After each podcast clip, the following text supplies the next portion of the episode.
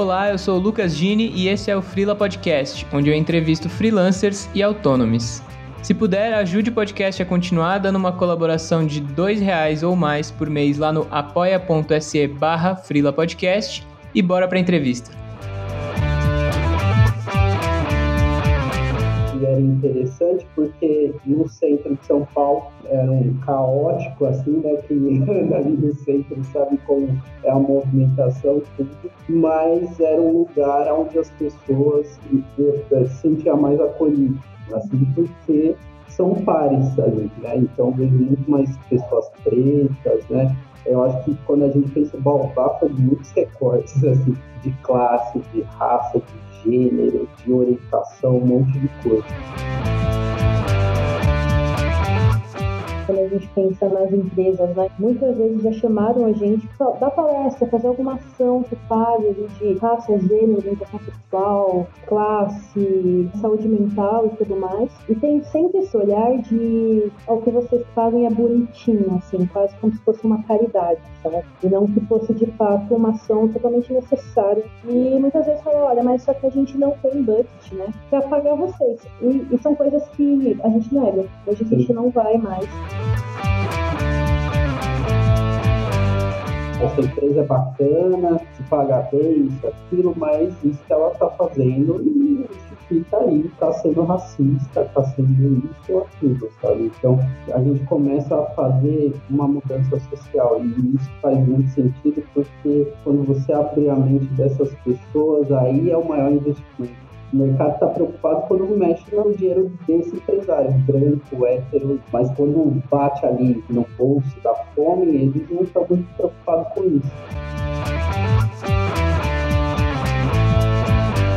Né, quando a gente recebeu lá o, o portalzinho dos direitos humanos, a gente falou, não, tá, tá coerente com o que a gente está pensando, tá? Porque tendem a diminuir muito, né? Qualquer trabalho que seja social, qualquer trabalho que pense nas pessoas como algo ou filantrópico, ou que tá fazendo, sei lá, que é bonzinho e coisas do tipo, isso não existe. E ninguém escolhe porque é divertido ouvir sofrimento todo dia. Ninguém escolhe ser testado ou questionado todo dia, né? Ninguém escolhe correr risco todos os dias, né?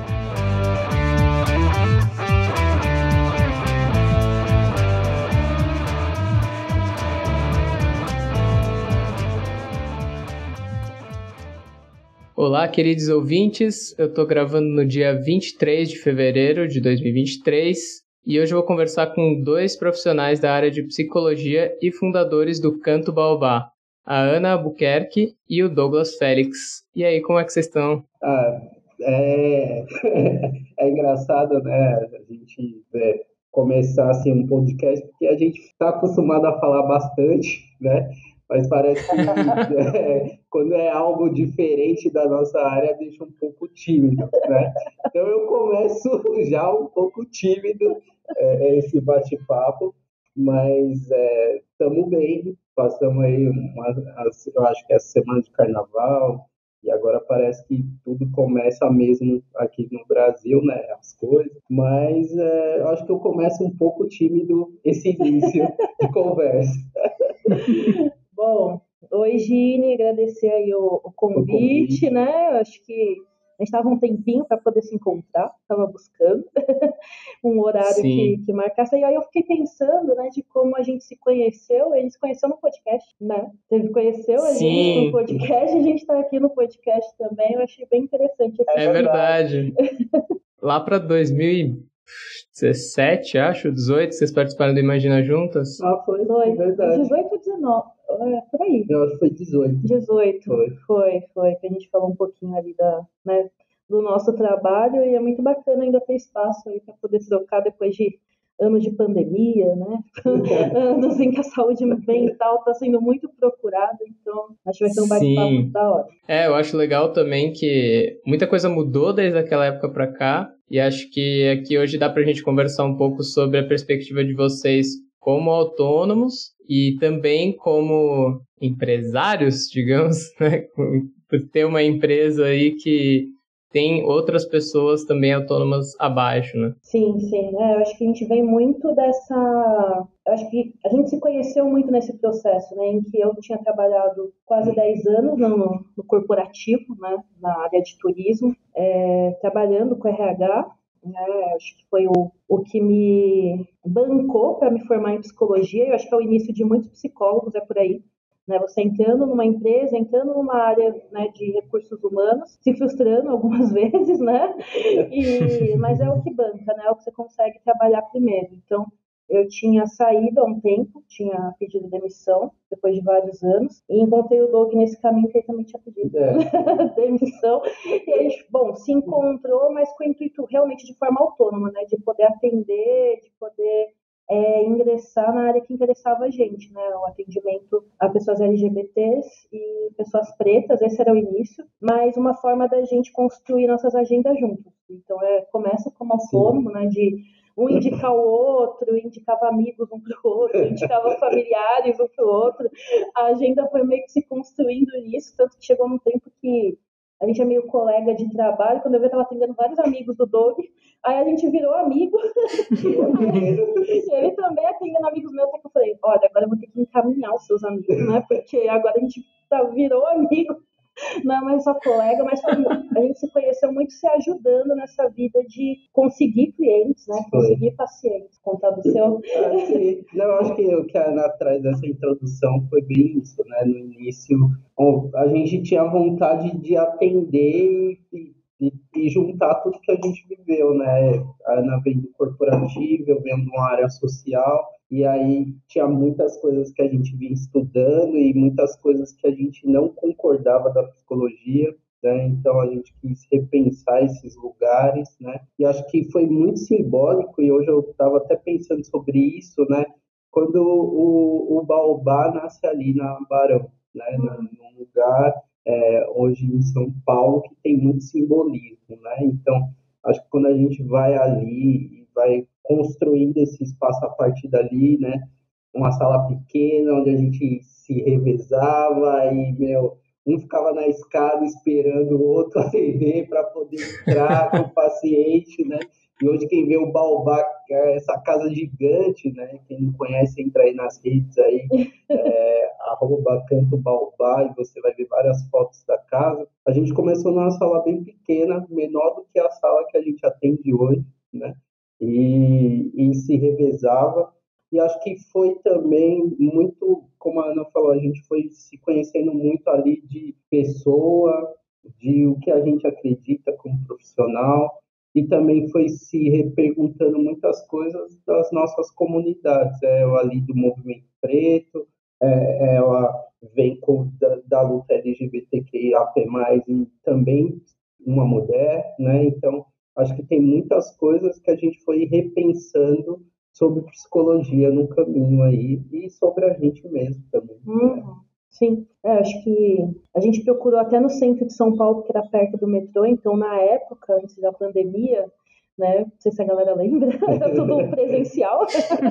então, 99,9% dos pacientes eram presenciais. E a região que tinha a sala mais barata para alugar, né? Era ali perto da República, no centro, bem no centro de, de São Paulo. Então, a gente procurou muito pelo valor, né? O lugar que era mais barato ali. Então, como a gente falou, não tinha recepção, é, era num lugar que passava a gente o dia inteiro, né? Que tinha hora que que o prédio tinha que fechar porque estava perigoso a é. região. Então, às vezes os pacientes chegavam que bater na porta lá, porque eles fechavam aquelas portas de garagem, né, por, por, por uhum. segurança. E, e, a gente começou querendo realmente, olha, eu quero um lugar seguro para trabalhar, né, porque a gente passava machismo, homofobia, racismo e etc., nas organizações que a gente já tinha passado. E a gente falou, cara, eu quero fazer o que eu acredito, mas também um lugar seguro para mim né?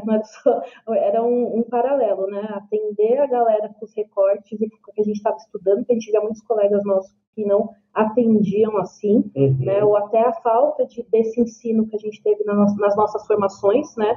De falar muito pouco, quase zero, né? Isso há 10 anos, mais de 10 anos, 10 anos atrás, não tinha matéria específica para falar isso, a gente vê que as faculdades têm mudado, uhum. né? Até pela geração nossa ali que, que, se formou e foi questionar isso. E então a gente falou, cara, eu quero trabalhar num lugar que a gente não seja violentado, acho que era uma das demandas que a gente tinha. E aí começou, né? Muita gente começou a indicar e aí a gente trouxe um amigo, depois outro amigo, que a gente também estava querendo né, ter uma agenda melhor, a gente foi encaminhando o, quando não cabia mais na nossa agenda. Né? Então nasce muito desse de, olha, tem outra pessoa que quer sair de outro trabalho, né? Tinha uma psico que está com a gente até hoje também, que, que vinha do ramo de a parte de, ah, de, posto, de posto de gasolina, e era psicóloga que ia é. entrar, e aí falou, não, bora. Aí montamos uma agenda, né? Teve outro amigo nosso também que trabalhava com a parte de autismo, é, né? Trabalha ainda. Trabalha ainda. Uhum. E aí também veio e a gente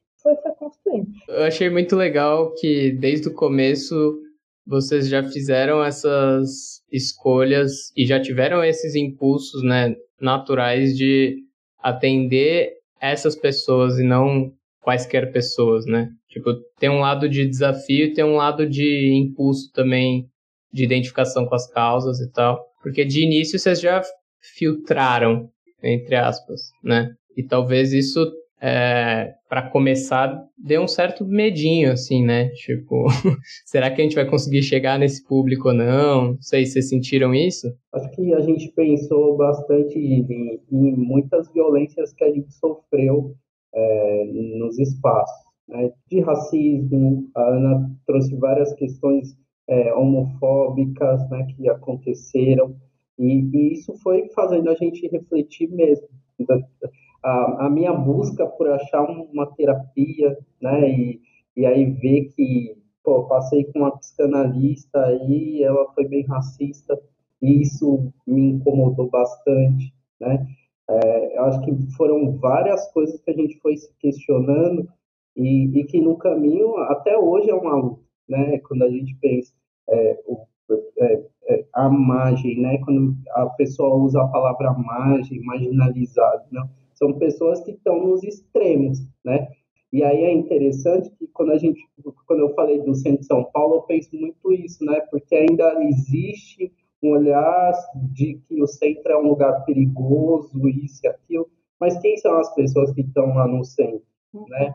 E, e, é, e era interessante porque no centro de São Paulo é, era, um, era um caótico, assim, né, que anda ali no centro sabe como é a movimentação, tudo, mas era um lugar onde as pessoas é, se sentiam mais acolhidas, assim, porque é, são pares ali, né, então vejo muito mais pessoas pretas, né, eu acho que quando a gente pensa o Baobá foi muitos recortes, assim, de classe, de raça, de gênero, de orientação, um monte de coisa. E, e aí eu acho que é, quando a gente foi pensando nessas mudanças e tudo isso foi acontecendo e esse público que a gente foi vendo, é porque a gente não via dentro da universidade, nas empresas, né? E aonde está essa galera, né? E aí, aí a pergunta é, aonde estava também essa galera para fazer terapia? Uhum né? Porque a gente, quando vai pensando, a gente conhece outros espaços que estão na mesma pegada, mas a gente vai vendo a superlotação. Por quê? Porque quando chega uma certa classe aí, até da nossa categoria, não, não quer fazer um atendimento social, um atendimento ali mais humanizado, um atendimento onde tem que olhar para esses recortes. Hoje eu, eu não vejo mais como uma escolha, né? É algo que a gente tem que estudar mesmo para isso. Então, é, e quando a gente vai é, alugar o Baobá, né, a, a, casa principal que a gente está hoje, diversas violências a gente passou, né? Ali, eu por ser um cara preto, a, a Ana por ser uma mulher LGBT, a, aquilo que a gente não viveu de desconfiança ali no centro de São Paulo, porque estava entre os nossos que sempre é, são ali de forma invisibilizada, né? A gente sentiu ali no começo para é, fazer uma apropriação de espaço mesmo, da gente chegar e, e se apropriar desse lugar. A gente viu e sentiu a violência pelo olhar, pela, pela desconfiança, né?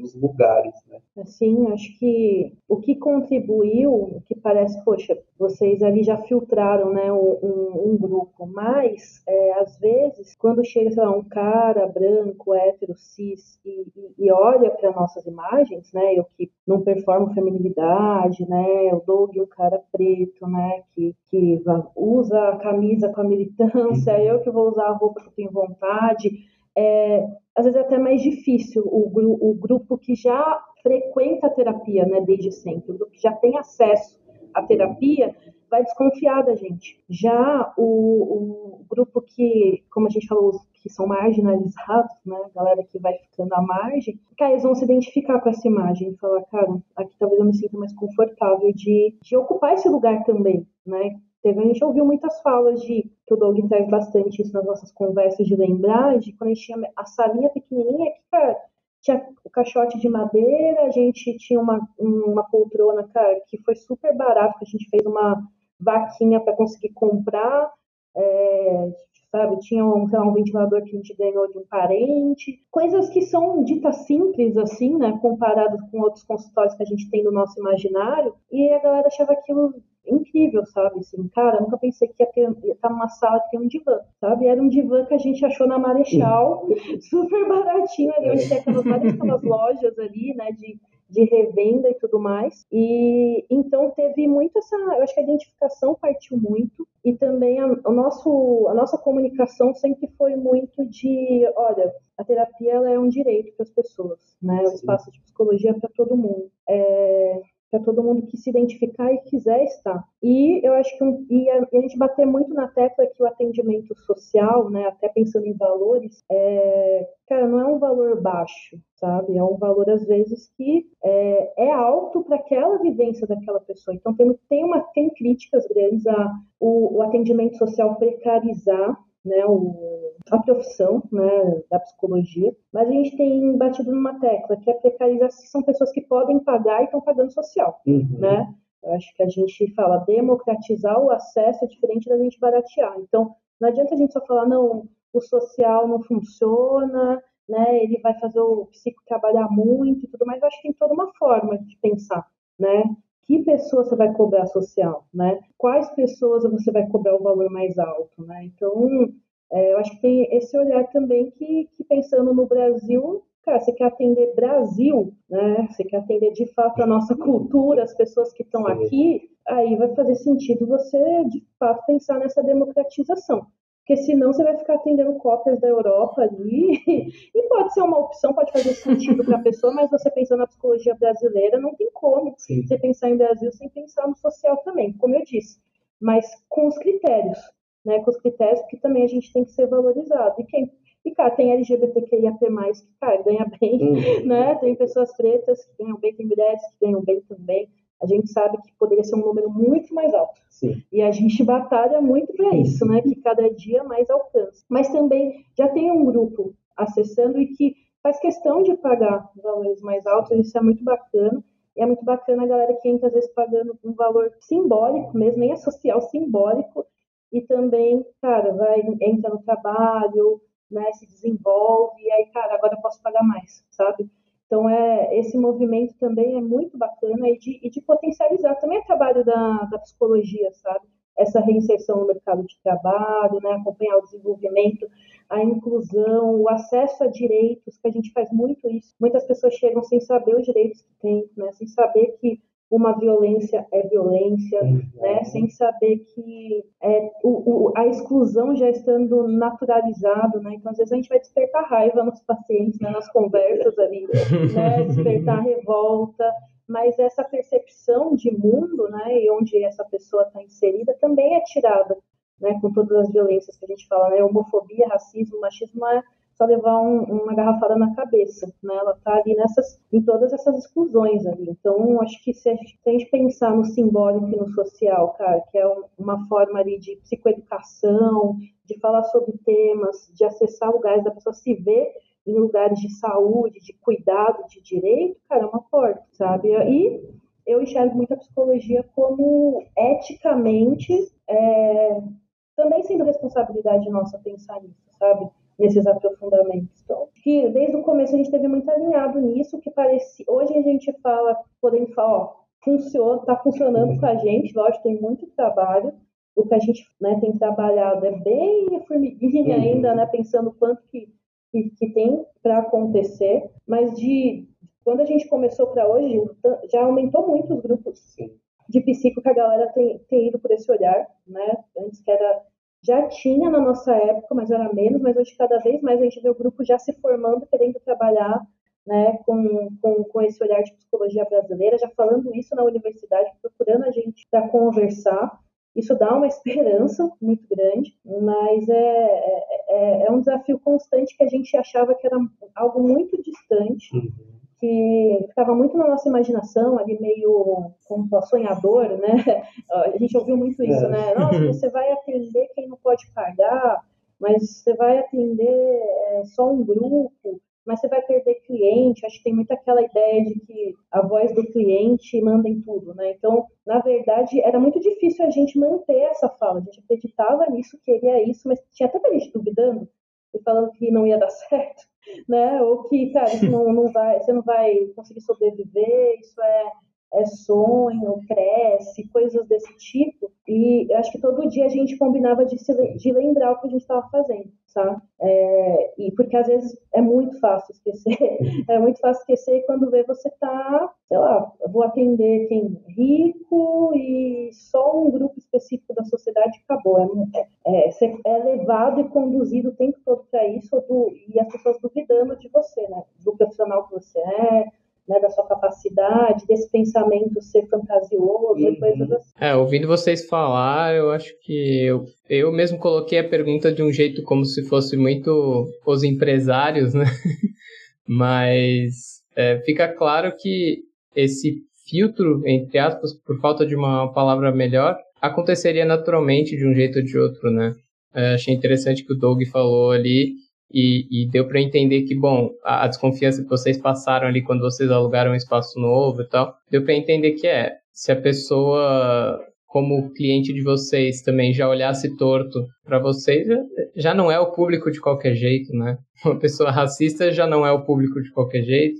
Uma pessoa LGBT fóbica, de qualquer jeito, não ia satisfazer. Mesmo que trouxesse grana, vocês não iam aguentar, né? Sim, acho que a gente ia acabar caindo no corporativo de novo. E é aquela coisa, talvez a gente ganhasse um, dois meses dessa pessoa, mas a possibilidade dela desconfiar acho que seria grande, ou de praticar uma violência, e a gente talvez poderia ter até adoecido. Então, é, não tem só a parte, né, nossa, que que bonito, né? Atender os uhum. grupos que são violentados. Não, nada disso. Eu acho que também é uma porta de entrada para a gente ter uma oportunidade também, né? De, de trabalho, né? Sim. Se a gente parar para ver, de trabalho mais seguro. Sim, é, acho que é uma perspectiva que às vezes não passa tanto pela cabeça das pessoas, mas pessoas que cuidam das outras precisam se cuidar também, né? Demais. Olha isso, a gente vê todo dia isso, né? E eu acho que quando você fala isso, é, foi outro ponto que a gente também é, se perguntou, né? Como cuidar da equipe, uhum. né? Como ser justo e como é, não repetir né, essa questão corporativa, né? E aí uhum. foi muitas coisas que a gente foi estudando, repensando, pensando, né? Porque é isso, né? A, a nossa, a nossa rotina é, é, é desconstruindo diversas violências estruturais que não são escancaradas, né? Porque é interessante que ainda tem muita gente que acredita que tipo tem que ser escancarado para dizer que aquilo é uma violência, né? Uhum. Mas quando a gente vai vendo ali alguns espaços, né, de coisas que não vão acontecendo, né? isso já é uma violência. Então, é, a gente pensar nesse cuidado da equipe também foi um, um, trabalho grande, né? Onde fosse uma forma justa e onde, tipo, não falassem, né? Todo mundo fala, não, mas, pô, vocês têm outros caminhos, vocês podiam ganhar muito mais dinheiro, mas não, não tá nos nossos valores isso. Isso não faz sentido para a gente. Se fosse para repetir um sistema, a Ana tinha continuado lá no corporativismo, eu tinha continuado nas ONGs, né, e, por aí vai, mas a gente não acredita nisso, né, e, e aí é construir esse espaço de equilíbrio para o paciente que está chegando e para a nossa equipe toda, é, é um desafio grande, porque a gente busca um equilíbrio para os dois, porque é, aquela psicóloga, aquele psicólogo e aquela, aquele psicólogo também passou por essas violências estruturais.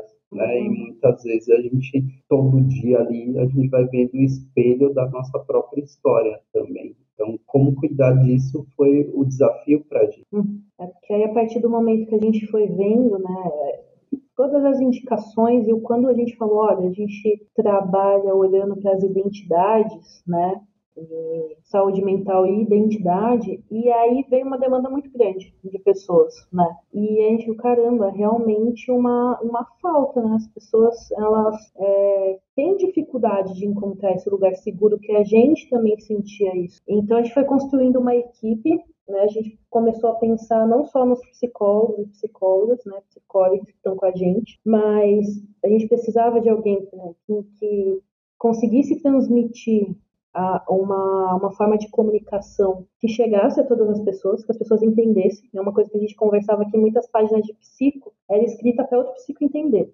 né? E aí a gente queria, uhum. né? Isso é uma coisa, a Juliana que está com a gente agora aqui na, na, na, comunicação, que é, que é jornalista, ela falava muito disso, cara, mas eu, eu leio não entendo nada, então vamos pensar em como escrever para as pessoas, né? Poder também ter reflexões aí, falou, nossa, faz sentido, né, nesse ideal. Então a gente trouxe alguém que entendia mais. A Bárbara, que está no financeiro também, trouxe a parte ali que ah, sinceramente, a gente não aprende na faculdade não. como cuidar do nosso dinheiro, quanto é que tem que pagar, a água do consultório, a luz, né? O, todas as outras contas que a gente não pensa, né? Imposto e tudo mais. Então, ela trouxe esse, esse olhar para a gente, né? A equipe tem equipe de agendamento, que é, vai, vai, lembrando aí todo mundo que não, tem. É, é, é, olha, olha que maluco isso, gente. Porque a ideia no início era eu e a Ana, e aí a hum. gente vai vendo que é, tinha que trazer tudo, né? era tudo. É, né? fazia gente, tudo. É, e aí, meu, a gente teve uma hora ali no meio da pandemia que, meu, muita gente, a gente trazendo galera para ser nossos parceiros, e aí a gente falou, mano, a gente precisa de um administrativo. Né? Uhum. Precisa montar aí. Aí, no meio de tudo isso, pensar em tudo isso, e aí a gente trouxe essa parte do corporativismo, né? De, é, como organizar, mas também pensando em tudo isso, né? Quem seriam essas pessoas que a gente tra é, traria para o time, né? Que traria para a equipe aí. Então, hoje é composto por mulheres pretas, por pessoas LGBTs, por pessoas trans, são essas pessoas que estão ocupando cargos que elas mesmas, quando a gente fala para a gente, não imaginava, né, fazer parte de, de, tudo isso, né? Porque é interessante que é, parece que é sempre colocada essa a, uma certa população, é, é, esse é seu lugar, sabe? Esse é, você não pode passar dessa linha aqui, porque é, é isso. O mundo corporativo é isso o mercado só pensa sobre isso. Então, se você atravessar, né, é, é um espaço que você não pode ocupar. E aí, até isso foi um desafio, porque construir uma equipe que não sentisse medo né, de ser violentados, né, ali, de viver ali, tudo que era interessante quando a gente fala, não, hoje, meu, fica à vontade, você não você, precisa fazer a demanda do dia, tal, isso, aquilo. E aí a pessoa fala, ah, mas eu posso sair cedo, eu, eu posso organizar meu dia, eu posso fazer. É, era muito estranho, assim, porque estavam acostumados com alguém que manda e o outro obedece. Né? Então, é isso. E se você não. Mesmo que não faça sentido, né? É, mesmo que não faça sentido. Não, é, acho que é, essa questão do administrativo, né, a galera veio com as mesmas sensações com a gente, medo de ser mandado embora, medo de, de sei lá, ser violentado novamente. Então, assim, é, acho que a gente vai construindo a equipe que vai desconfiando pelas marcas que ela traz de, dos outros empregos, né? É, desconfiando se era seguro, analisando. E acho que isso a gente pode falar de todo, no Sim, geral, não no é só o administrativo. Sim. Acho que até, o, até a própria equipe de psico. E, com, e que faz sentido, né? É, como assim eu vou montar minha agenda, ou como assim eu vou, eu tô com cólica, não vou faltar e tudo mais, né? Acho que vem muito um olhar de, cara, isso aqui está fazendo sentido, não tá? E a gente o tempo todo também se corrigindo, estudando, e se reunindo, fazendo reunião, uhum. para a gente também não repetir o que a gente já passado, porque também aquilo está muito cristalizado, né? Então, é, até hoje, né, uma coisa que a gente faz supervisão institucional toda semana, para tentar, né, de todas as formas, não Sim. cair no lugar que vamos colocar, né, você falou do empresário ali, né, que é até estranho quando você fala empresário, porque até para a gente se reconhecer, Sim. né? Porque o empresário é o, é o cara de terno e gravata, né? Então é, é, é até difícil a gente. É o homem né? branco, cis, é, de terno e gravata, né? É estranho isso, é estranho estar tá, tá nesse lugar. Mas acho que foi isso, né? A equipe, hoje os psicos, as psicos são, são parceiros, né? Todos contribuem para pagar o salário dos, da equipe administrativa, pagar o aluguel da casa, né? Acho que todo mundo tem uma contribuição também no começo, uma coisa que a gente pensou, poxa, a gente está democratizando o atendimento, mas aí a gente vai contratar aqui a pessoa, não vai conseguir pagar um salário tão alto e vai ficar naquele mesmo lugar, né? Então foi uma forma da gente, que a gente pensou em parcerias uhum. com a galera, é, todo mundo contribui para que o lugar continue rodando e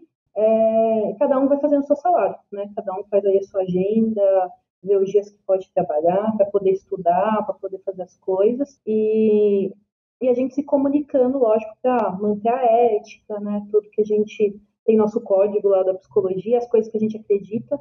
A galera entra aqui e cada um atende com a sua linha, né? Tem gente que é comportamental, psicanálise, humanista, é, junguiana, não, não é uma equipe que atende numa linha só, cada um tem sua linha de identificação, Cada um se identifica também com uma população, né? Então, tem galera que atende criança, tem outros que preferem adultos, né? Tem uns que não, que sei lá, a imagem de um homem pode levar alguma coisa que passou. Então, a gente sempre pede para todo mundo também poder falar quais são os seus limites. Isso é super importante para a psicologia, porque a gente não dá conta de tudo, não.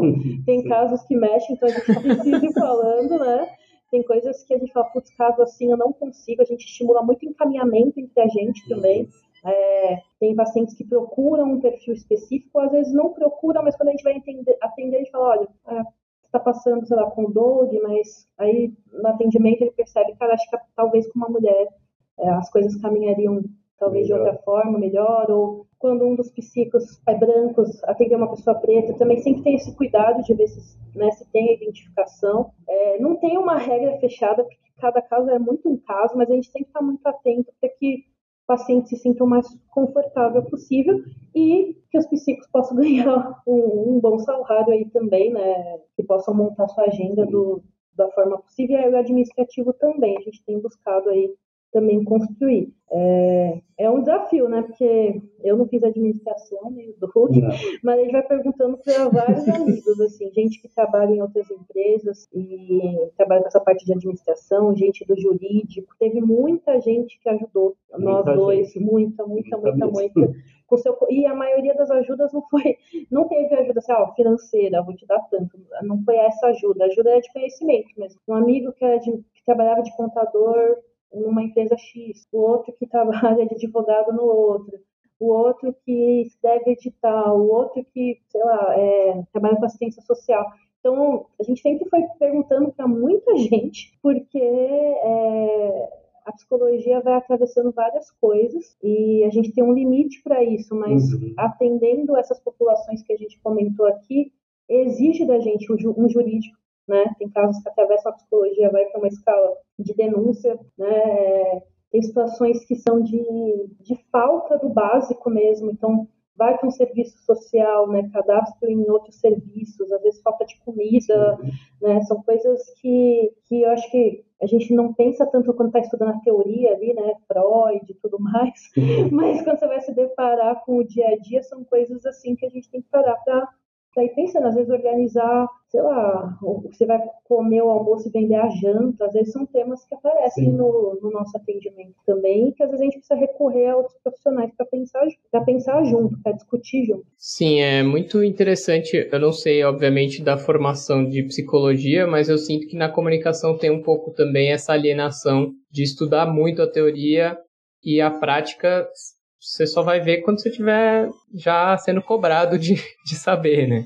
Você vai começar a saber quando você já estiver sendo pago para isso. É, então, é muito interessante ouvir vocês falarem como trazer para dentro essa ética, né? Da porta para dentro também, é, não só essa ideia abstrata do como se vende e para quem está querendo atingir, mas sabendo que, é, em alguma medida, os clientes e vocês e as outras pessoas que compõem o Catuabá somos todas as mesmas pessoas, né? Assim, é, é um mesmo grupo e que se fosse só um discurso de venda seria muito paradoxal, assim. Uhum. Acho que essa venda direta, primeiro que também tem uma orientação do nosso conselho de não falar, olha, aqui é barato, é mais barato que o concorrente, né? Acho que né, eles têm, têm esse, essa orientação Sim, né, para que a gente siga a divulgação de uma forma coerente, né? Mas é, a gente sempre está se questionando, né? Que como essas pessoas chegam até a gente, sabe? Elas se identificam às vezes com um texto que alguém escreveu uma coisa mais pessoal. Né? Então acontece às vezes de tá, tem psico que escreve sobre alguma coisa que passou, né, sendo de uma dessas populações. E às vezes a pessoa vai se inscrever na terapia porque se identificou com aquele texto. Então não é só, cara, eu sou, tô vendendo que eu sou um bom profissional, não sei o quê. Às vezes eles querem um olhar e, olha, a partir desse texto é, tem um olhar e uma escuta que eu estou precisando, né? Às vezes nem vem muito por cara, essa pessoa teve a formação na melhor instituição de psicanálise do mundo, vem muito nisso. E acho que a maior divulgação nossa é boca a boca. É, sempre foi, sempre foi. A gente pode, já, a gente já chega, chega às vezes a patrocinar um post ou outro no Instagram, mas assim, comparado à indicação, não dá nem para comparar. É, e a pessoa chega assim, cara, eu vim aqui porque meu amigo veio e se sentiu bem, então indicou meu parente está passando. Às vezes a gente atende famílias inteiras lá, vezes a gente nem sabe, mas às vezes vê no corredor que, sei lá, tá a mãe, o, irmão, o filho, o tio, não sei quem, né, o namorado, namorada, então é, é, muito interessante que, que tem esses encontros lá também de por indicação, tanto que na pandemia é, a gente acabou abrindo para todos os grupos. A, gente, a gente focava nas populações que a gente se identificava, mas o que acontecia? Passava uma pessoa LGBT, que falava assim, cara, minha mãe quer passar em, uma, em um, né, um espaço de psicologia e eu estou confiando aqui, eu queria indicar ela aqui, né? E a gente falou, cara, vamos abrir para todo mundo, né? E todos os casos ali a gente discute questões sociais, acho que é difícil fugir disso, então com as pessoas brancas de questionar a branquitude, né? Com os homens de falar sobre as masculinidades, sobre o machismo, então, independente de quem chega, que tem uma diversidade grande, é, a gente também vai discutindo esses, esses recortes e a pessoa sabe, né? Está escancarado lá no nosso consultório, né? Tem grafite, é, tem ali as, as posições de, de, cidadania que a gente acredita do Sim. mundo também. É, é, redes sociais também dá para ver o que a gente acredita. Então, pode até chegar uma galera que discorda, mas é muito mais difícil, né? Tem os grupos ali que a galera que pensa num coletivo mesmo, isso é o mais legal. Ou indicação para os familiares e amigos que, que também estão buscando um lugar assim. Então, hoje a gente não atende só essas populações. É, pô, chegar a quase mil pessoas aí por semana sendo atendida no Baobá é, é muita gente aí que está confiando aí fora a fila de espera, né? Tudo isso que a gente tem aí de, de, de mudanças que foram acontecendo. E acho que tem uma coisa que a gente vai percebendo isso, né? Essa, essa mudança no profissional, né? Porque para a gente, quando a gente vê a pessoa mudando para uma casa melhor, é, entrando numa, ali num mestrado, numa especialização, a gente vê que a coisa está funcionando, né? ou mudando de estado mesmo, uhum. assim, porque hoje a tecnologia faz a gente poder atender de qualquer lugar, né? Isso a gente vai mexendo com a gente e quando a gente vê o paciente mesmo, né? Que vai reconhecendo diversas violências estruturais que não reconhecia, né? Uhum. Acho que esses dias até me emocionei com um paciente quando ele falou assim, mano, eu nunca imaginei estar andando nesse bairro, tá ligado? Tipo, ele falar e ser um psicólogo preto que nem eu, e eu sentado num divã, nesse bairro aqui, com essa galera, eu, ele falou, mano, tô me sentindo uns racionais mesmo que atravessei a ponte, tá ligado? Uhum. E, aí eu falo, mano, aí eu, isso me emociona, sabe? Tipo, eu falo, isso, começa, é, é essa apropriação desse espaço que vai mexendo, assim, sabe? Acho que é, quando a gente vê as empresas, espaços, né, e eu e a Ana sempre e, e, o Baobá não é só uma clínica, a gente faz outros trabalhos, faz trabalho uhum. de consultoria, de palestra, de várias coisas. E, e várias vezes a gente, às vezes, é, negar algum trabalho porque a gente vê que vai ser mais do mesmo ali, né? Então, não faz sentido para a gente é, ver as empresas falar de diversidade mas não dá subsídio, né? Não vê da onde é a origem dessa pessoa, da onde ela veio, qual é a história dela, né? E isso mexe muito com a gente, né? De tá, beleza, eu quero fazer um quadro aí ter pessoas, mais pessoas pretas, mais mulheres, mais LGBT, beleza. Mas e, e o que que vai dando de subsídio para essa pessoa que está lá e o que que vai provocando na equipe repensar, né? Porque o que, que adianta aí a gente fazer um trabalho legal, mas aí chega lá e fala, ô viadinho, ô pelezinho, ô sapatão, e isso aquilo, vai fazendo piadas é, que machucam ali aquela pessoa, né? E aí a gente pergunta, tá, mas o que, que essa empresa está fazendo de diferente, né? Tá ali fazendo uma publicidade bonita, bem diversa, mas dentro da empresa aquela pessoa está sofrendo violência. E acho que tem uma coisa que me fez pensar esses dias.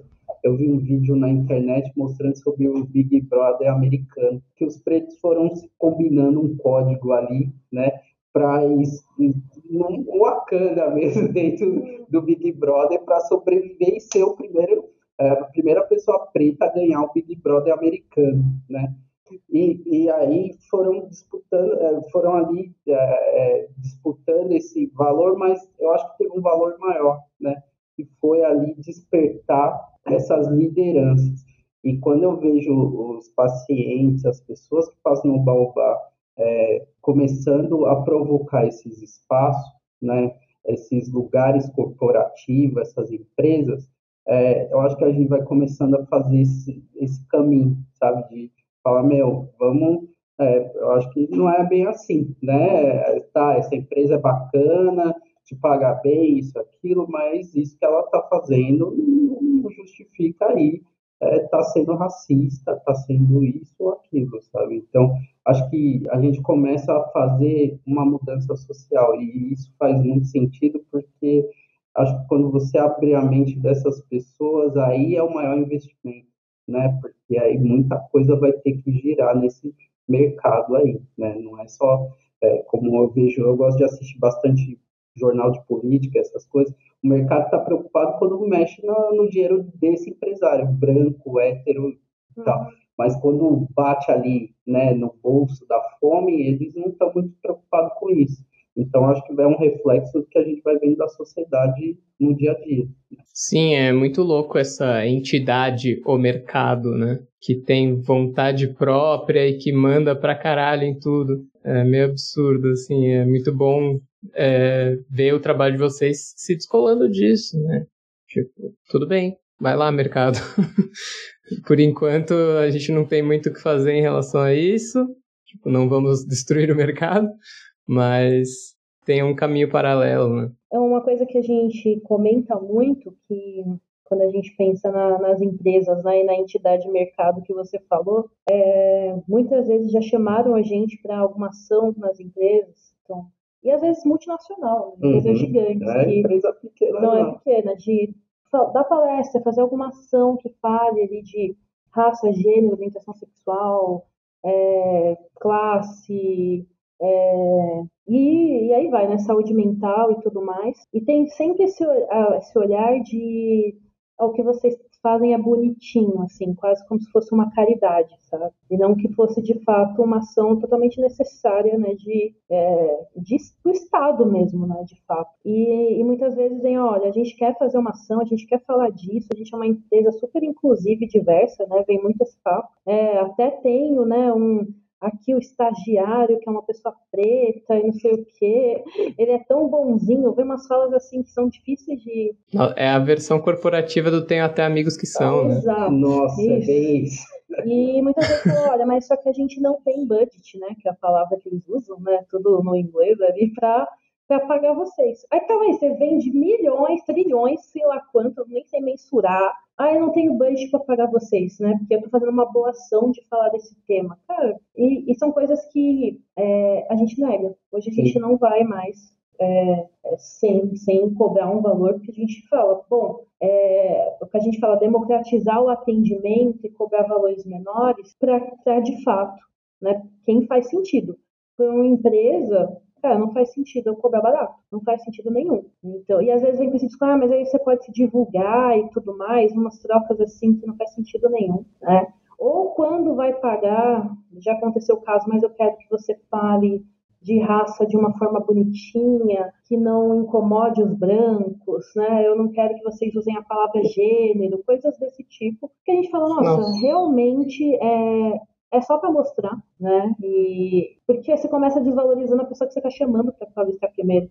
Né? Então, se você trata quem está chamando assim, imagina quem está trabalhando com você. Lógico, a gente já trabalhou em empresas que foram muito bacanas, sim, abriram espaço, valorizaram a gente, continuaram chamando, é, e a gente viu realmente um movimento interno. E acho que é importante a gente falar disso, porque é muito bacana quando a gente pode trabalhar trocando, ou empresas que falam, cara, eu não manjo, eu não sei, não entendo mas estou trazendo vocês justamente para eu poder, né, de fato, agir da melhor forma possível aqui, é, cometer menos erros. Então é muito legal quando a gente tem essa abertura, mas a gente sabe que não é a maioria, não é a maioria, infelizmente não é. E, então é, é, é também é, falar não para algumas coisas, né? E, e, é, também, é difícil também falar não, porque a gente fica com aquela sensação, nossa, será que eu vou ter outra oportunidade, né? Coisas que a gente já sentiu no começo, principalmente, né? Será que vão chamar de novo? Será que eu deveria aceitar para depois, né, alcançar algo? Mas é o que a gente falou, o grupo, ele fortalece muito, porque quando a gente se olha, né, uhum. olha a equipe interna, olha os psíquicos, a comunidade, às vezes quando a gente fica ali na dúvida ou com medo e que a gente senta para conversar, isso fortalece muito. Foi uma promessa que a gente fez quando começou, foi, ó, se a gente vê que um tá quebrando, é, né, o que a gente combinou, isso foi assim, no primeiro mês Sim. que a gente fundou o Baobá, a gente falou, se a gente vê que um tá indo, porque é muito fácil acabar escorregando, o outro é responsável por puxar. Então, é uma coisa que a gente sempre combinou. E às vezes a gente senta para conversar, ó, oh, eu acho que isso aqui, né, tá indo para um lado estranho, eu acho que você falou de uma forma que poderia ter falado de outra forma. Então, a gente sempre está trocando muito. E, e também é, é, estando aberto, que é difícil também, para ouvir crítica um do outro, né? Para falar, ó, oh, acho que aqui você podia ter olhado para lá, aqui deveria ter ido para outro caminho. A equipe administrativa também fala, tipo, ó, oh, acho que vocês né, tá faltando nisso, precisa melhorar naquilo. Então, a gente também estimula ter essa troca, que não é fácil, não. É, é muito legal ouvindo, mas no dia a dia você encarar, às vezes, as suas trevas, né, os seus medos, os seus receios, é, é um desafio. Mas para manter essa, às vezes, essa contramão né, do que a galera tem feito, é, é, esse lembrar constante, esse se fortalecer constante entre a gente, assim, e puxando um ao outro. Então, e eu acho que os, os, pacientes têm isso também, né? De relembrar a gente também, sabe? Do porquê eles estão ali, o que, que eles estão buscando. É, o que, é o canto. O que, que é o canto.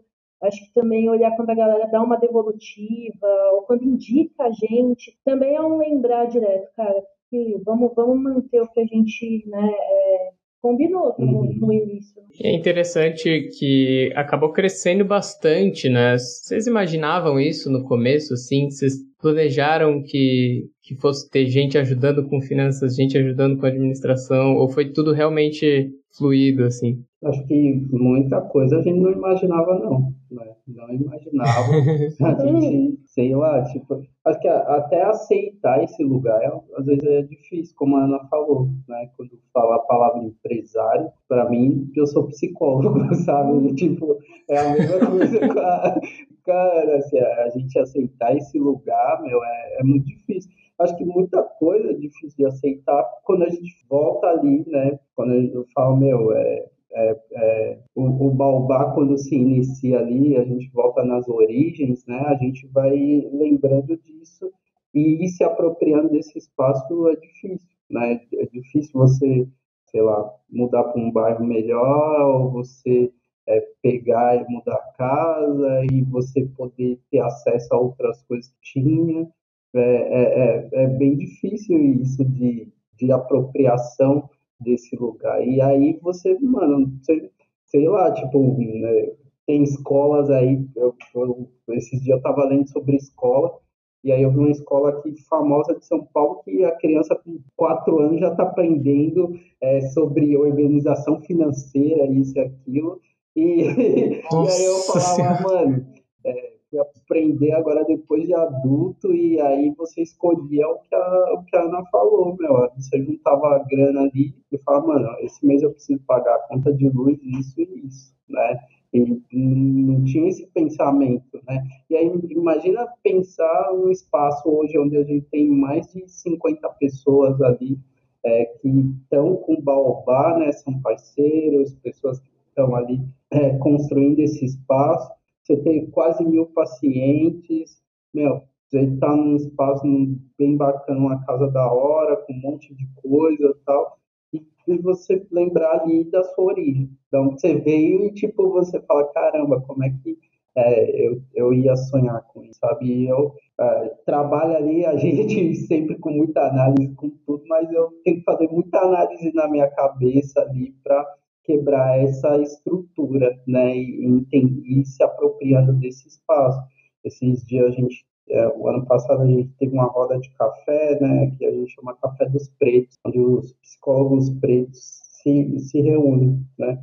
E aí eles perguntaram, e a gente tá falando sobre isso, e eu falei, meu, eu demorei muito tempo e ainda demoro muito ainda para entender que eu e a Ana coordenam esse espaço aqui, porque, mano, para mim ainda é, é muito difícil essa apropriação, sabe?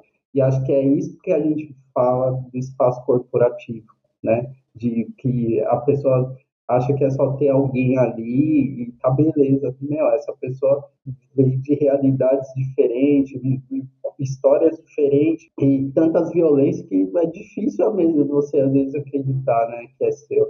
Às vezes, sei lá, uma pessoa branca, às vezes quando a gente escuta um bagulho assim, fala, porra, pra você é muito fácil pensar isso, mas eu sempre ouvi não, sabe? O não é uma palavra que vem muito antes de ouvir um sim. E aí é interessante porque eu, na minha própria análise, né, eu venho discutindo isso com meu analista, porque eu sempre falo, antes de falar uma palavra, eu falo não. Né? E aí, muitas coisas eu vou vendo que é vários processos ali da vida que eu já sabia que era um não antes, né? E aí hoje a gente vê um espaço assim, você fala, caramba, é um sim, né? Mas é um sim de outros pares, outras pessoas ali que a gente foi se encontrando no caminho e o Baobá foi se fortalecendo, né? Foi acontecendo, né? Então, acho que esse é um desafio muito grande de, de reconhecer, nesse lugar de reconhecimento mesmo, até hoje. Assim. Eu acho que a gente fala do empresário, mas o, o psicólogo também, né? É. Ser psicóloga ali quando a gente voltando lá para o início, né, que eu estava contando de que é, a gente queria alimentar a nossa agenda para poder né, viver, pagar nossas contas e tudo mais. Foram alguns meses que a gente falava que estava desempregado. Né? A gente, Nossa, né, a gente falava, ah, é que eu tô desempregado. Aí a gente ficava se corrigindo. Não, estou trabalhando, né? Eu não estou trabalhando registrado de carteira. Então, teve esse processo de, cara, eu sou psicólogo, estou trabalhando, é forma de forma autônoma e tudo mais, mas é, é, trabalho. Então teve esse processo. E aí, quando o Baobá se tornou uma empresa, é uma coisa que a gente ainda não fala que sou empresário, né? Uhum. Mas eu tenho tentado. Às vezes, quando tem que preencher uma ficha, eu tenho que pôr psicóloga barra empresária, mas eu tenho que ficar lembrando disso, porque eu falo, cara, também é meu lugar, sabe? Eu também quero né, usar o nome do que a gente trabalha. A gente trabalha para caramba, a gente é empresário, a gente administra o um negócio, né? Passa ali, às vezes eu vou dormir muitas vezes pensando, ai, tá chegando cliente para a galera, né? É, ter a agenda completa, né? A gente vai ter o dinheiro para pagar o salário da galera. Então, é, são coisas que passam muito na minha cabeça, assim, essa responsabilidade também que foi crescendo de que, cara, a galera tá, tá bem, meus pacientes estão bem. É, sei que às vezes é uma carga que a gente coloca muito nas nossas costas, mas é porque é, às vezes a gente tem aquela sensação, cara, será que eu vou ter uma segunda chance, né? Acho que a gente tem carregou muito isso de o, o, dar certo é, cara, a gente tá, tá na nossa casa, pode ir num restaurante, pode passear, sabe? Pode fazer as coisas, pode ter um lugar para trabalhar. Então, são coisas que já passou muito na cabeça de medo mesmo, Sim. assim, de às vezes olhar em volta também não ver tantas referências, né? É, a gente fala muito da nossa identidade, né? Sou uma pessoa branca, tem muitas pessoas brancas que estão em lugares de poder, né? Mas é difícil ver uma pessoa LGBT ali, né, que, que, que mostre a sua identidade, que fala abertamente sobre isso, é, sabe, à frente de alguma coisa. Então, o Doug fala muito aí da questão de raça também dele. Então, é, já teve muitas vezes da gente puxar um outro e falar, cara, é, é, é você que tá, tá decidindo, sabe? Ou é, você pode usufruir do seu salário, né, do que você está ganhando ali, e um relembrar o outro. É, teve uma, acho que tem duas histórias importantes, porque como eu, eu trabalhei na RH há muito tempo e era área de turismo, então todo mundo viajava, né? Porque assim, tinha, falava muito disso o tempo todo, ganhava passagem e tudo mais, então foi uma coisa que eu fui aprendendo, falei, cara, posso viajar. Teve uma coisa boa ali do, do corporativo, né? De eu falar, cara, dá para viajar, é possível. E aí eu tenho que trazer isso muito pra galera, gente. Cara, se dá, vai conhecer outra cultura, vai conhecer outros lugares, vai conhecer o Brasil, se quiser conhecer outro país, tem essa oportunidade também, sabe? E a gente vê a galera viajando, fico muito uhum. contente com isso, que viajar é, é, é, um lazer, o lazer é muito importante, a gente sentiu muita falta do lazer na pandemia, né, e viu quanto que é uma parte importante do nosso dia a dia. E quando a gente mudou para casa, que antes a gente dividia uma salinha, né, não tinha recepção, ficava na escada e tudo mais, quando a gente foi para casa, que hoje tem várias salas, é, o Doug que falou, Ana, vamos, vamos escolher uma sala para ser nossa, e a gente foi, eu fiquei, nossa, eu não tinha pensado nisso, porque a gente estava tão acostumada a compartilhar, quando a gente alugou a casa com.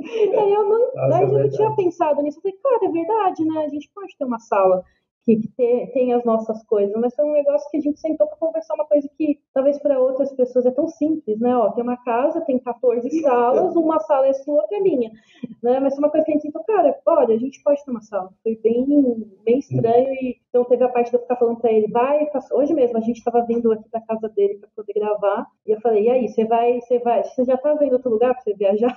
Não, eu falei para ele, você vai tirar férias, não vai tirar só férias no Natal, né? Você vai tirar outra folga. Ele falou, estou vendo os feriados já. Então a gente também fica se lembrando desses lugares que a gente pode ocupar. Ir num restaurante, né? Que, poxa, é, você vai num restaurante ali que você pode, pô, posso pagar um pouco mais caro, aí eu vou com a, com a, com a minha esposa, né? Noiva barra esposa ali, já posso chamar assim. E, pô, é difícil olhar os olhares, sabe? Mas, pô, mas eu quero, eu posso comer isso aqui, também quero o, né, poder comer algo diferente e tudo mais. Mas já teve vezes eu, sei lá, ver todos os casais héteros passarem na nossa frente e aí você começa a duvidar, será que é meu lugar mesmo? Né? E você tem que ficar, não, é, cara, sabe, eu posso pagar e eu quero ir. E o Doug falou que já sentiu isso também, de chegar no uhum. espaço só pessoas brancas também, você fala, putz, cara, é, fico, fico aqui, vou embora, né? Até mesmo uma coisa básica mesmo ali. Acho que a gente vem tão acostumada a sobreviver, né, que é estranho quando sobra um, um centavo ali para você falar, meu, hoje, sei lá, eu quero é, pô, comprar um tênis ou comprar uma coisa ali para mim, né, e, tipo eu vi a da análise e a Ana também sempre trazia, meu, mas o que, você comprou para você esse mês, assim, sabe? E, e, e, aí eu ficava muito ali, não, mano, mas a gente tem que é, comprar, sei lá, isso para casa que tá faltando, isso, aquilo tal. E aí a gente acaba não vendo que, pô, olha ali como é tão forte um bagulho tão estrutural, né? Algo que ficou tão marcado, né? Então, acho que é, esse lugar que a gente está hoje é de muito aprendizado, não só para a gente, mas para toda a galera que está ali com a gente, os pacientes que passam, né? Então a gente vai vendo que é algo biopsicossocial, né? Não é só psico, né? Então é muita coisa aí que é muitos atravessamentos que fazem essa árvore acontecer, né? Esse, essa árvore tão grande, né? Que é, como a gente fala, o baobá é tão grande que uma pessoa não consegue abraçar, tem que ser um, um coletivo, né, um, uma galera aí para como a Ana sempre traz, pô, dentro do Baobá tem bares, tem casa, tem muita coisa, né? Escola. Escolas, né? Então, quando a gente escolhe esse nome, a gente está dizendo que é algo que sozinho a gente não dá conta, não. É muito legal que, fazendo um paralelo com a história aí que o Doug contou de uma pessoa que passa com ele, é, esse lugar de empresários e essas situações que vocês citaram agora são bairros que vocês nunca imaginaram andar, né? Também são, são espaços que não estavam no, no roteiro óbvio ali e que é difícil até adaptar se sentir à vontade. E vocês sentem, vocês conseguem imaginar ou vocês fazem esse exercício de saber o que mais vocês querem com esse espaço, o coletivo, né? Vocês dois e todas as pessoas ao redor. Vocês já fazem muito mais do que o atendimento, mas tem planos? Ah, a gente tem vários sonhos. acho que acho que uma coisa que a gente até se emocionou esse dia a gente saiu num, num no Instituto Geral, né? É Instituto Geral né, da Vera, Sim. que é uma psicanalista aí da Folha de São Paulo e tal, e aí escrevi, um, a pessoa que dá supervisão para a gente escreveu um artigo, né, contando sobre é, o baobá, assim, sobre as coisas que foi de algo mais específico, porque teve um, eu tenho bastante pacientes que são candomblecistas, que são bandistas, né, e aí tem um período de preceito, né, e dentro da minha sala tem uma esteira, né, que é um momento onde eles não podem é, tem que abdicar de muitas coisas e uma é o conforto, né? E aí eles é, eles falam, nossa, é muito bom quando eu posso trazer quem eu sou de verdade para dentro da sala, né? Ele faz a sessão sentado na esteira ali, né? E aí essa pessoa escreveu, né, sobre é, a import, é, sobre um, uma reflexão sobre os orixás, né? Sobre vários outros negócio e foi tão importante que teve paciente que leu e falou, mano, me identifiquei pra caramba, assim, com esses pensamentos, com as coisas, né, que a gente vai vivendo. E aí é um sonho mesmo que desde o começo a, a gente fala assim, eu falo, o sonho nosso é, é que o Baobá se torne um centro de referência de tudo, né, da psicologia, do ser humano, de, de várias coisas, né. Então, isso é um caminho mesmo, assim, de que a gente vem pensando, fora as outras coisas que a gente já vem construindo com o Educa Baobá, que é uma parte da nossa árvore, né? E a gente está começando a, a, entrar em espaços que é, é interessante para a gente, fundações, né, que são desenvolvidas por, por empresas privadas, né, lugares que vão chamando, cursos que a gente vai potencializando, né, da galera mesmo da equipe que não sonhava em puxar um curso ou trazer um estudo que está fazendo ali, né? Então, acho que o Educa traz muito isso, né? E, e, e, os caminhos que a gente vai pensando de, desse diálogo com essas, com as empresas, né? A gente tá, a gente não, não, não, não, não vê uma mudança ao Baobá sozinho, a gente precisa dialogar com esses espaços aí para pô, tá, mas é, acho que é tipo quando a gente pensa é, é, a Lei Maria da Penha, né? Tem um, uns grupos que é bem interessante, né?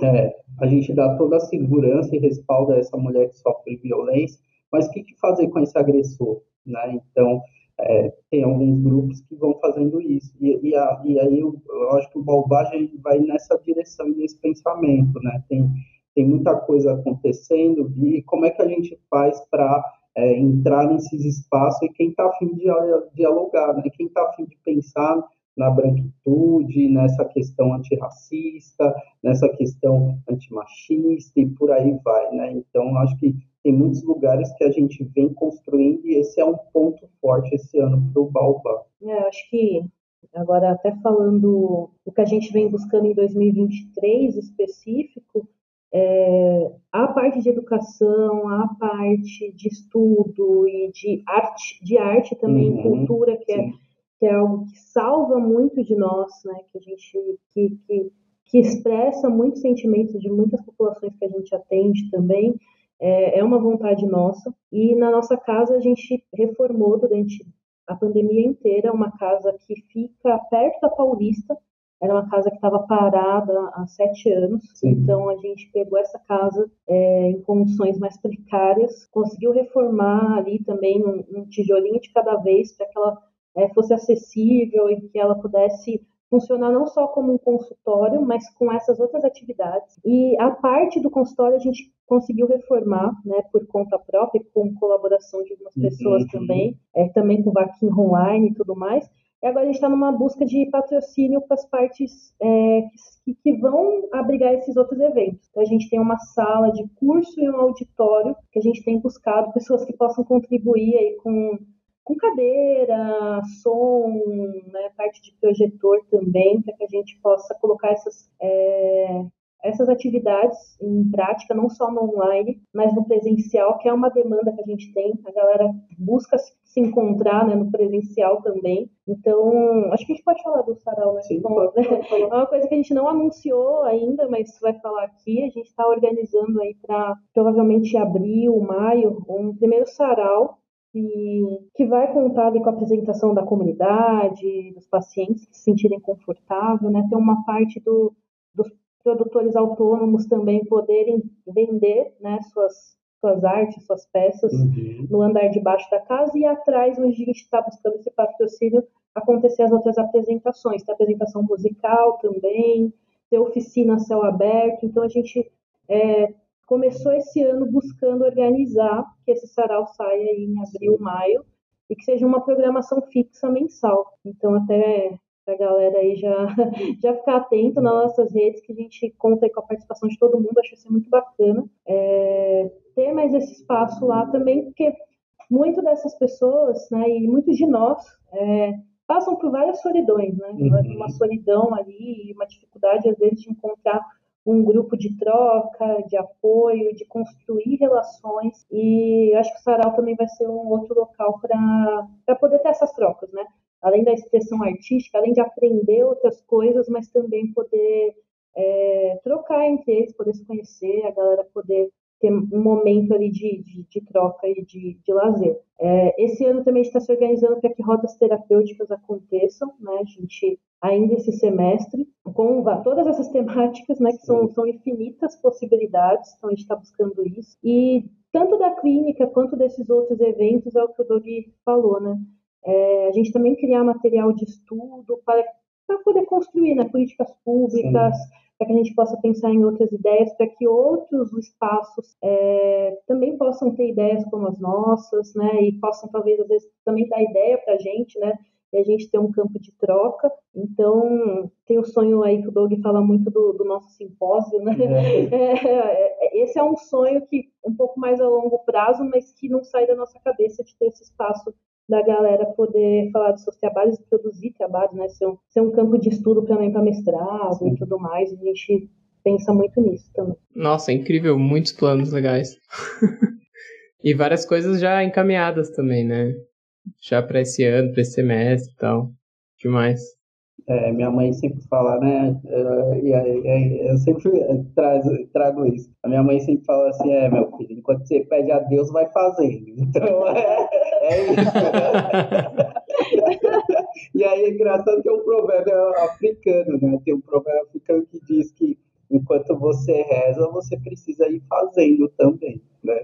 Eu falei, meu, bem, bem interessante. Só pedindo funciona. Só pedindo funciona. Dona Nazaré. Cara, incrível. é, eu queria saber só se tem alguma outra história que vocês gostariam de compartilhar. Assim, vocês falaram de várias coisas e momentos marcantes ao longo da construção do que é o Canto Balba hoje, do que são vocês como pessoas e profissionalmente. Queria saber se tem alguma outra história que vocês acham legal deixar registrado aqui. Acho que foi muito marcante o ano passado no fim do ano, quando a gente ganha o selo de direitos humanos, né? É, da Prefeitura de São Paulo, que acho que acho que é isso, né? Que a gente eu me emociono porque todo dia a gente luta por direito, né? Todo dia. A gente, tipo, acho que a gente, quando a Ana fala desse tempo para a gente respirar, tudo, é até difícil a gente desligar um pouco para falar, mano, agora eu estou descansando, né? Mas é, eu vejo que todo dia a gente luta ali pelo direito da galera do administrativo, tem um espaço bacana de financeiro tudo, os nossos parceiros, psicólogos, é todo mundo, né? Os pacientes. Então, quando a gente ganha esse selo no fim do ano, né? A gente fala, mano, a gente tá no caminho certo e muita gente falou que a gente era louco, né? Que isso que a gente estava fazendo e, e, aí a gente vai dizendo para a sociedade que o que o Baobá faz não é filantropia. Uhum. Né? A gente está construindo uma sociedade ali mais justa e isso não é fácil. Né? É, é, como a Ana falou, a gente pensa em várias coisas antes de dormir, mas sei lá, eu, eu, eu ponho a cabeça no travesseiro e eu tenho certeza que a Ana também, porque todo dia a gente dorme e fala, mano, Hoje a gente fez sim, uma coisa diferente, aí a gente mudou alguma pessoa, alguma coisa, alguma conversa, mesmo quando a gente tem essas conversas é, mais é, difíceis com as empresas, a gente está falando de direitos, né? Então eu acho que quando a gente é, recebe esse selo né, de direitos humanos da Prefeitura de São Paulo, a gente está indo pelo caminho que a gente acredita, né? Então é, e é uma forma de, de, apropriação de território mesmo, né? De dizer, meu, esse lugar, esse espaço, né? É, vem buscando cada vez mais, né? É, políticas públicas e a gente não ficar ali esperando que alguém direcione sempre o caminho, né? Precisa de pessoas que possam estar provocando e que possam ser incômodas né? E acho que ao mesmo tempo que a gente incomoda, a gente acolhe, né? Então isso para mim é muito marcante, né? Porque a gente provoca ali as feridas da sociedade, mas a gente acolhe também ali quem está bastante ferido.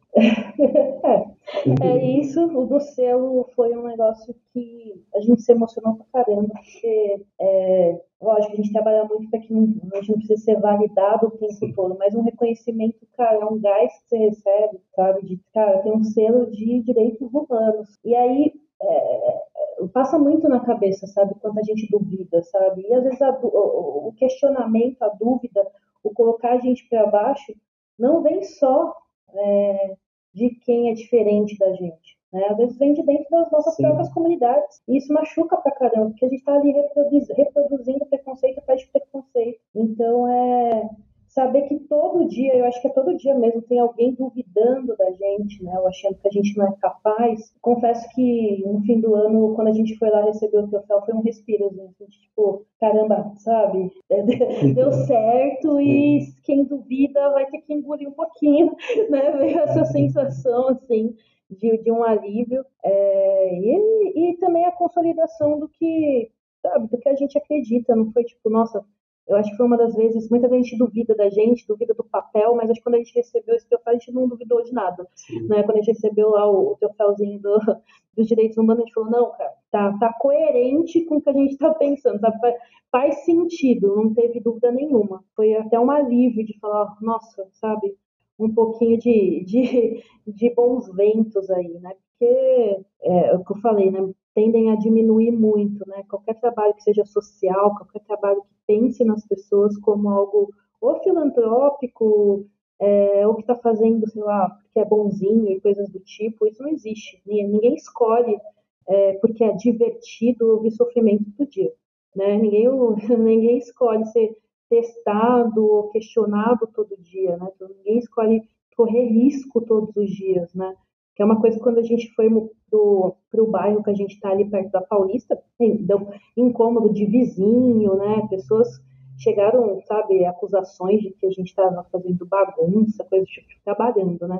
Então a bagunça, na verdade, ou coisa errada, é, às vezes é só a nossa imagem ali que incomoda, né, os, os burgueses, né? Uhum. então, é, eu acho que às vezes é importante a gente ter lugares de alívio, assim, que a gente falou do nosso lazer, de viajar, de poder ir num restaurante. Acho que a gente também ser reconhecido, cara, é, é, é importante para a gente conseguir é, seguir, sabe? Porque é, ninguém aguenta também só levar, Sim. sabe, martelada na cabeça. Ninguém gosta de viver isso, né? A gente quer um mundo justo para que as pessoas tenham qualidade de vida, sabe? Para que elas possam, sabe, é, não só falar sim para as coisas boas também, poder receber afeto, né? Poder identificar lugares que fazem mal, poder ter, ter subsídio suficiente para poder se afastar, né, do, do que machuca. Então, é, é sempre buscando uma qualidade de vida melhor, acesso aos direitos, né? Que a gente possa, é, sabe, ser feliz mesmo, Sim. né? Ter, ter muitos momentos bons. Então, o selo é importante por isso, cara. Foi um momento muito feliz pra gente, assim. Foi um... E foi um momento que a gente pensou muito, ah, a gente veio do primeiro, mas já contando que a gente vai ter outros selos, a gente pensando, olha, quem da, da equipe vai vir, sabe? A gente até combinou no dia que a gente foi que o próximo não vai a gente. A gente quer que outras pessoas também é, possam ter essa sensação, sabe? Que é muito bom. Nossa, que demais. Um pouco de reconhecimento não dói, né?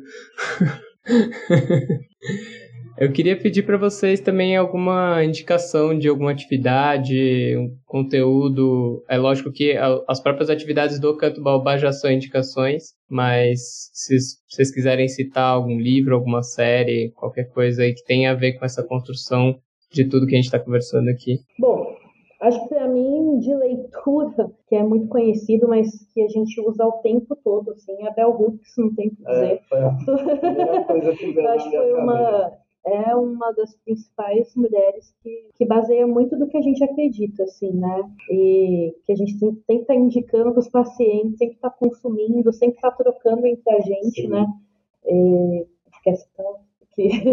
Não, é, é, a Bell Hooks eu acho que é, é, o norte mais forte mesmo que a gente tem dentro do Baobá, né? Os, todos os livros, mas eu acho aquele o feminismo negro, né? É uhum. esse o título, eu estou tentando lembrar. É, é esse aqui, chama é, é da Bell Hooks, O Feminismo é para Todo Mundo, né? E ela fala de, meu, de muita coisa, de raça, de classe, de, sobre questões é, da masculinidade, várias coisas que faz repensar. Esse é um livro transformador, né?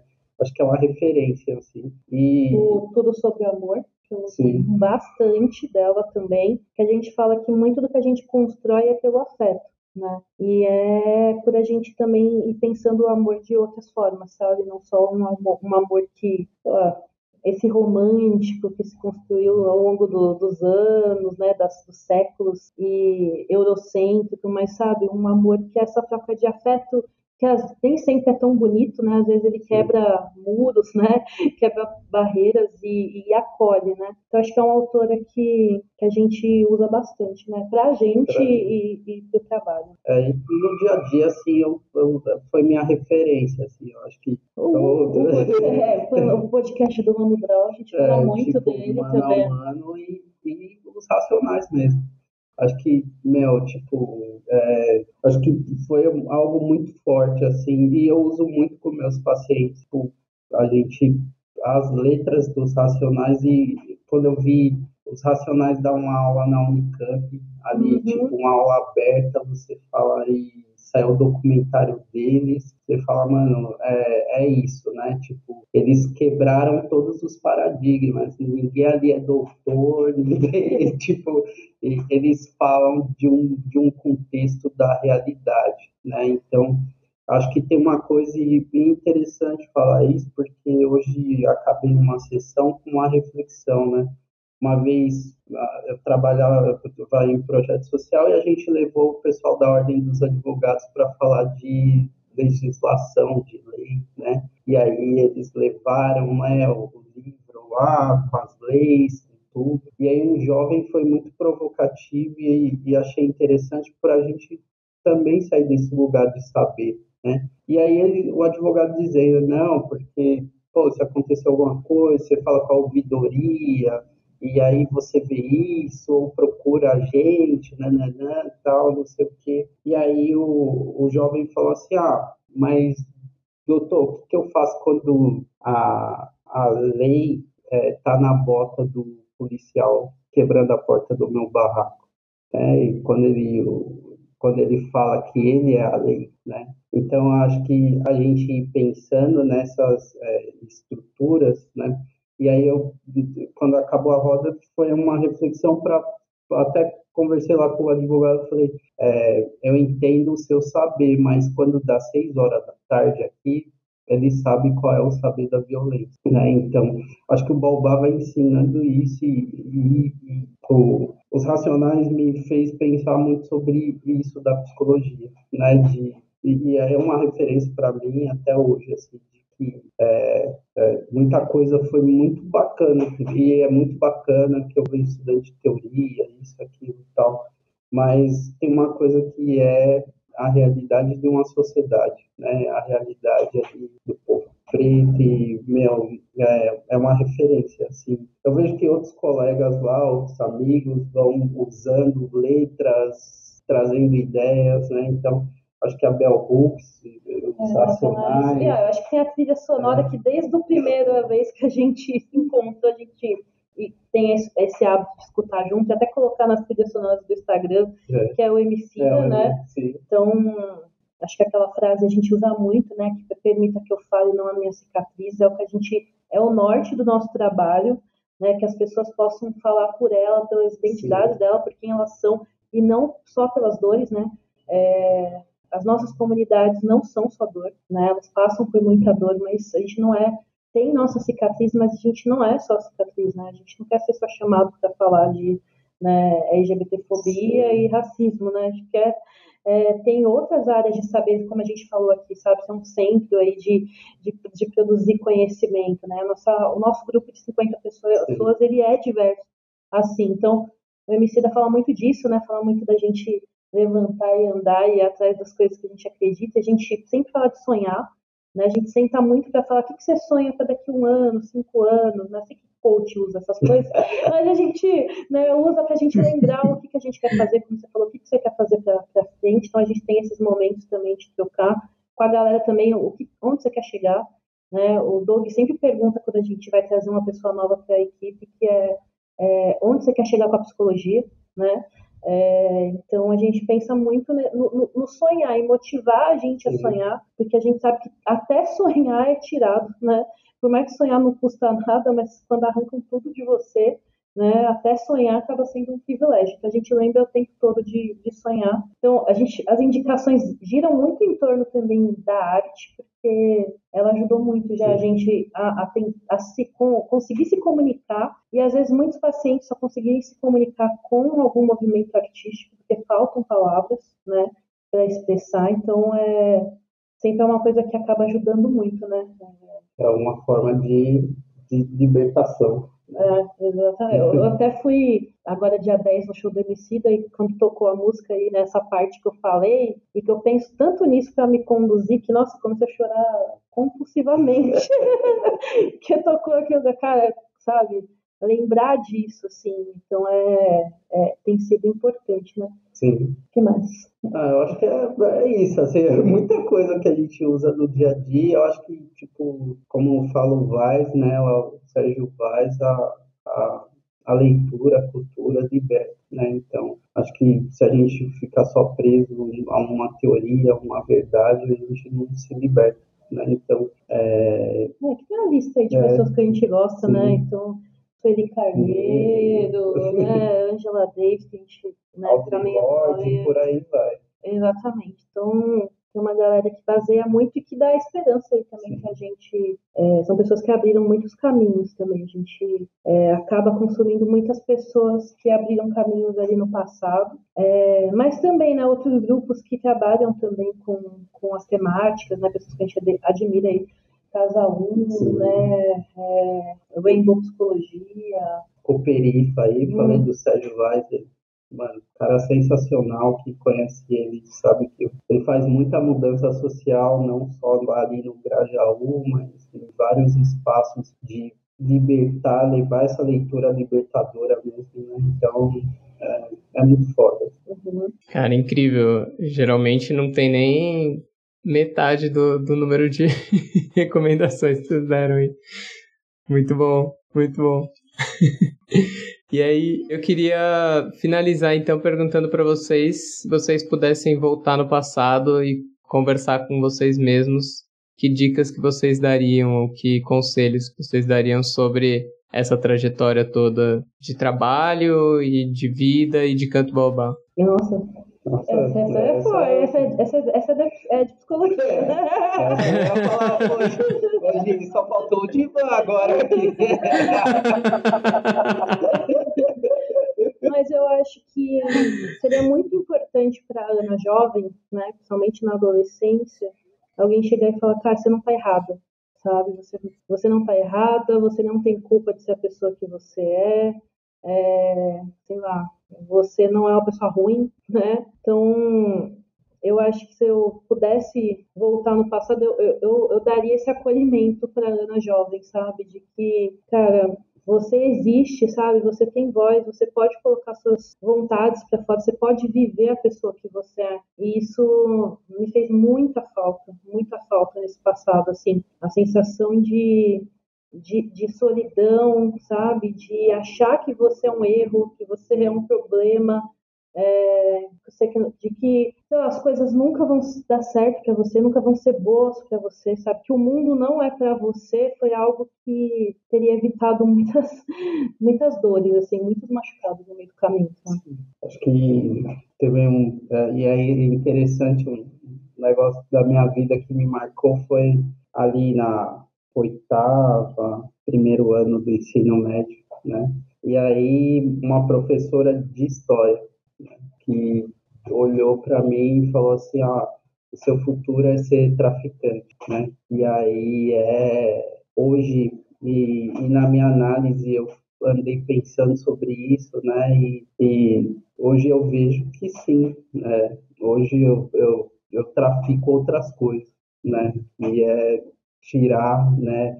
De muitas pessoas aí é, que esse privilégio, né? De poder levar a pensar, né? Então eu acho que eu, eu diria para esse menino que quando ouviu isso ali, né, de que mano é, é, potencializa essa raiva de outra forma, sabe? Não se destrói não, sabe? Então acho que foi muitos caminhos que eu passei antes para se encontrar, mas que fez sentido também, né? E aí eu acho que foi é, bem isso, né? Foi sobreviver no inferno, né? Então acho que valeu a pena abrir as portas do inferno e mostrar esses demônios aí, né, essas pessoas. E, e hoje sim, né, é, como o meu analista falou, é muito bom o que vocês fazem, né, vocês é, trabalham, né, e, e, e você virou um vida louca mesmo, porque você cuida de muita loucura que a sociedade não tem coragem de assumir, de ver, de estar tá ali, né? Então, é, falo, eu falo para esse menino, não, não tem medo de ser esse vida louca que você vai se tornar, não, sabe? Algumas coisas vai doer, algumas coisas vai machucar, mas é, você vai entender, porque eu acho que muito hoje do que sou, é, eu agradeço aos afetos também que eu encontrei no caminho, sabe? Então, é, quando escuto o Negro Drama, no final é, é, é, muito foda que ele fala, né? Eu sou nego drama, eu sou fruto do nego drama. Se hoje você fala do meu carro, da minha roupa, de quem eu sou, né? É, eu não tenho problema de um dia voltar para a favela, porque eu sei quem eu sou, né? Então, hoje eu sei quem é aquele menino que ouviu isso, né? Então, é por isso que acho que a gente precisa repensar a educação, repensar muitos espaços aí, porque tem muito menino e muita menina e muitos meninos aí que pode fazer uma diferença muito grande quando você faz a pessoa pensar, né, o que, que é o poder da palavra. E a psicologia é uma palavra, né, várias palavras ali. Né? Então, diria para ele isso, de, é, valeu a pena ser vida louca. Cara, Doug e Ana, não sei nem como expressar minha admiração pelo trabalho de vocês. Obrigado por ter topado gravar e conversar aqui comigo, pela profundidade da conversa, pelo histórico todo que vocês contaram. Obrigado demais, de verdade. Ah, a gente que agradece. Eu acho que o canto, né? A gente falou canto baobá, espaço, né? De, de acolher, de, de, de transformar tantas coisas, mas o canto também é voz, né? Então, cada espaço que dá a oportunidade da gente poder falar, sabe, de poder se comunicar, é o que a gente agradece muito, fica muito feliz. É, é, é, muito bacana saber que a gente pode, sabe, compartilhar as coisas que a gente pensa, as coisas que a gente sente, as coisas que a gente passou também. É, às vezes é até uma. É como se fosse catártico, assim, né? Sabe? Da gente poder contar Sim. e é uma forma da gente relembrar também as coisas. Aqui a gente conversando, né? Às vezes no dia a dia você está resolvendo problema e pensando em caso e pensando né, para onde vai, em como sobreviver.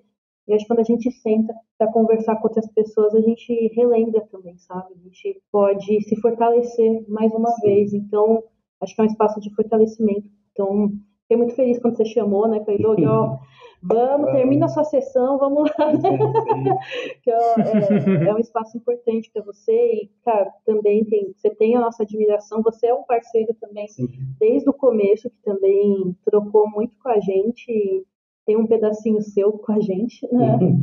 E que me orgulha muito saber que, que tem uma parte sua com, no canto. Sim. Até nas paredes. Até lá. nas paredes. é. Marca sua. E também agradeço, Gil. Agradeço mesmo é, dar esse espaço de voz aí pra gente, né? De poder dialogar, falar, contar um pouco da nossa história e, e ser de uma forma diferente aí também de como a gente é, né? Então, é, hoje a gente vai construindo esse lugar não sozinho, né? É com vocês aí. O Baobá é, eu falo que é uma entidade que é muitas entidades ali protegendo, né? É, então, eu, eu, até brinco, é um terreiro que tem muita gente ali que guarda, né? Então, é, é muito bom saber que são essas pessoas aí que vão sendo fruto, né? Vão sendo semente, estão sendo parte dessa árvore. Então, é, agradeço também, né, amiga, por, pelo convite aí, por, por todo o carinho, por toda a fé, por toda a troca também, que é uma forma também da gente sempre lembrar né, das nossas raízes. Demais. Espero que venham muitas outras conversas Daqui a pouco eu sei que vocês já vão ter um monte de outras histórias para contar. a gente vai um dia no TED, aí eu vou, ó, guarda aí.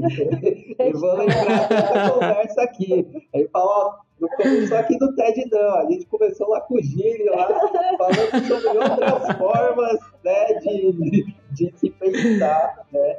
Em mercado. em mercado. Pode crer. Né? Mas, ó, Gini, então, a galera também, ó, lá no pode procurar a gente como Canto Baobá, Sim. né? Não só para terapia, mas para trocar com, né, com papo, conversa. Tem muita gente que soma, que dá ideia, que pergunta coisas, que tira dúvidas, né? Pessoas que nem passam com a gente, mas às vezes quer entender um pouquinho mais, né? Quer, quer, quer entender um pouco mais sobre psicologia e todo esse universo. Então, quem quiser também tirar dúvida, bater papo, é, a gente sempre gosta de conversar, né? Quando uhum. vem estudante de psicologia também conversar é super gostoso sim, também, sim. a gente poder trocar e também saber até que algumas coisas estão caminhando, né? Na educação, algumas coisas têm, têm mudado, tem muito para fazer, então quem quiser procurar, a gente está lá, responde no, no direct, no e-mail, na mensagem, o que for. Perfeito. Então é isso, obrigado de novo, Ana e Doug. Um beijão e muito trabalho bom pela frente. Pra Beijão, gente. Obrigada. Tchau, tchau.